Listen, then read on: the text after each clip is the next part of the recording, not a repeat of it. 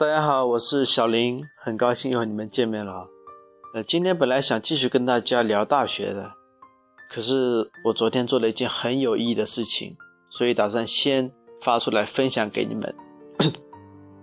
我的表弟呢，他是一个口才不太好的人，平时讲话也很少，然后性格也很内向，不太喜欢跟别人一起去沟通。所以呢，我昨天晚上花了很长很长的时间。去劝说他利用荔枝平台录节目锻炼口才。刚开始呢，他也是处于观望状态的，不是很敢。后来又经过我苦口婆心的劝说啊，他终于答应我去试一下。呃，大概过了两个小时，他微信上告诉我说，呃，第一期节目录制好了。然后呢，他还告诉我说，他突然感觉自己好放松啊。录制之前的那种紧张跟压力完全都没有了，这种感觉非常的舒服。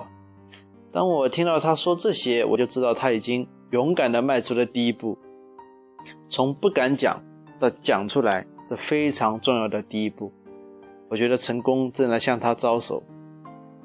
然后呢，我去听了一下他的录音啊，因为第一次录嘛，紧张总是难免的，所以讲话也是磕磕碰碰的。令我感到意外的是呢，在他的录音中，我竟然听到了我此前从来没有听到过的他的一些心里话。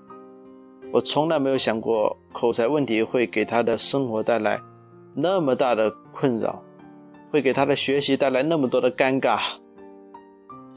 所以我觉得这件事情我真的是做的太对太对了。而反观这件事情对我而言呢，也是有很多的帮助的哦。第一呢。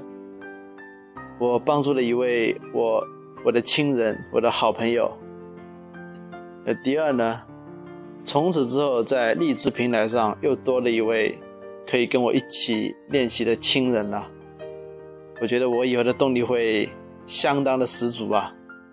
那，第三呢，我觉得我以后可以通过他的录音，走进他的内心世界，去更好的了解他。